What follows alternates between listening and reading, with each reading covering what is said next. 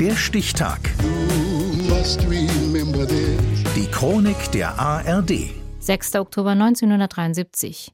Heute vor 50 Jahren griffen syrische und ägyptische Truppen Israel an Yom Kippur, dem höchsten jüdischen Feiertag, an. Martin Busch.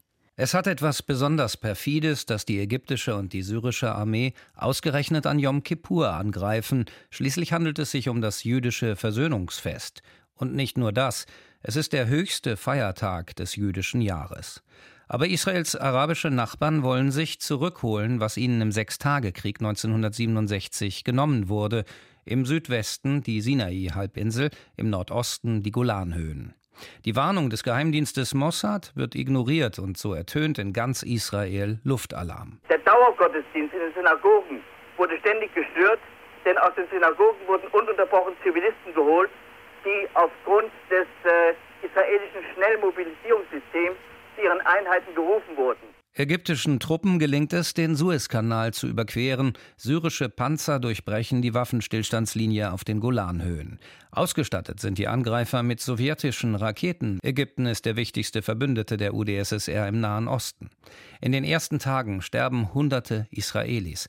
Am elften Tag des Krieges spricht der ägyptische Präsident Sadat vor der Nationalversammlung in Kairo und stellt eine Friedenskonferenz in Aussicht, sobald Israel alle besetzten Gebiete verlassen hat. Er droht dem jüdischen Staat aber auch. Der Präsident erklärte, Ägypten sei im Besitz von Langstreckenraketen, die nur auf das erste Signal zum Abschuss warteten. Damit könne jeder Ort in Israel erreicht werden.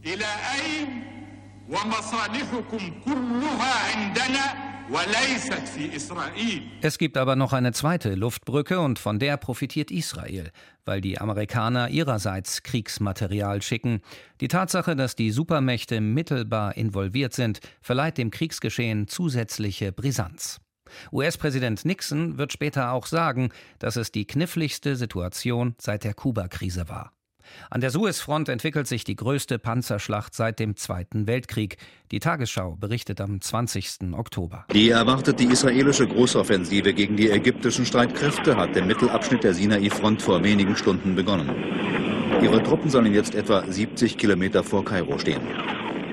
Der Weltsicherheitsrat ruft in seiner Resolution 338 vom 22. Oktober 1973 einstimmig die Konfliktparteien auf, die Kampfhandlungen einzustellen. Es dauert aber noch einige Tage, bis die Waffen an beiden Fronten ruhen. Am Ende sind 2400 Israelis tot und der Nimbus der Unbesiegbarkeit futsch. Auf ägyptischer und syrischer Seite sterben mindestens drei bis viermal so viele Menschen.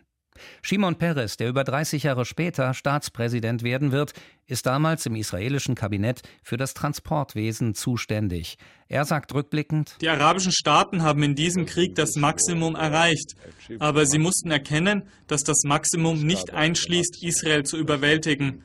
Und seit dieser Zeit zweifeln sie, dass sie Israel überhaupt militärisch besiegen können.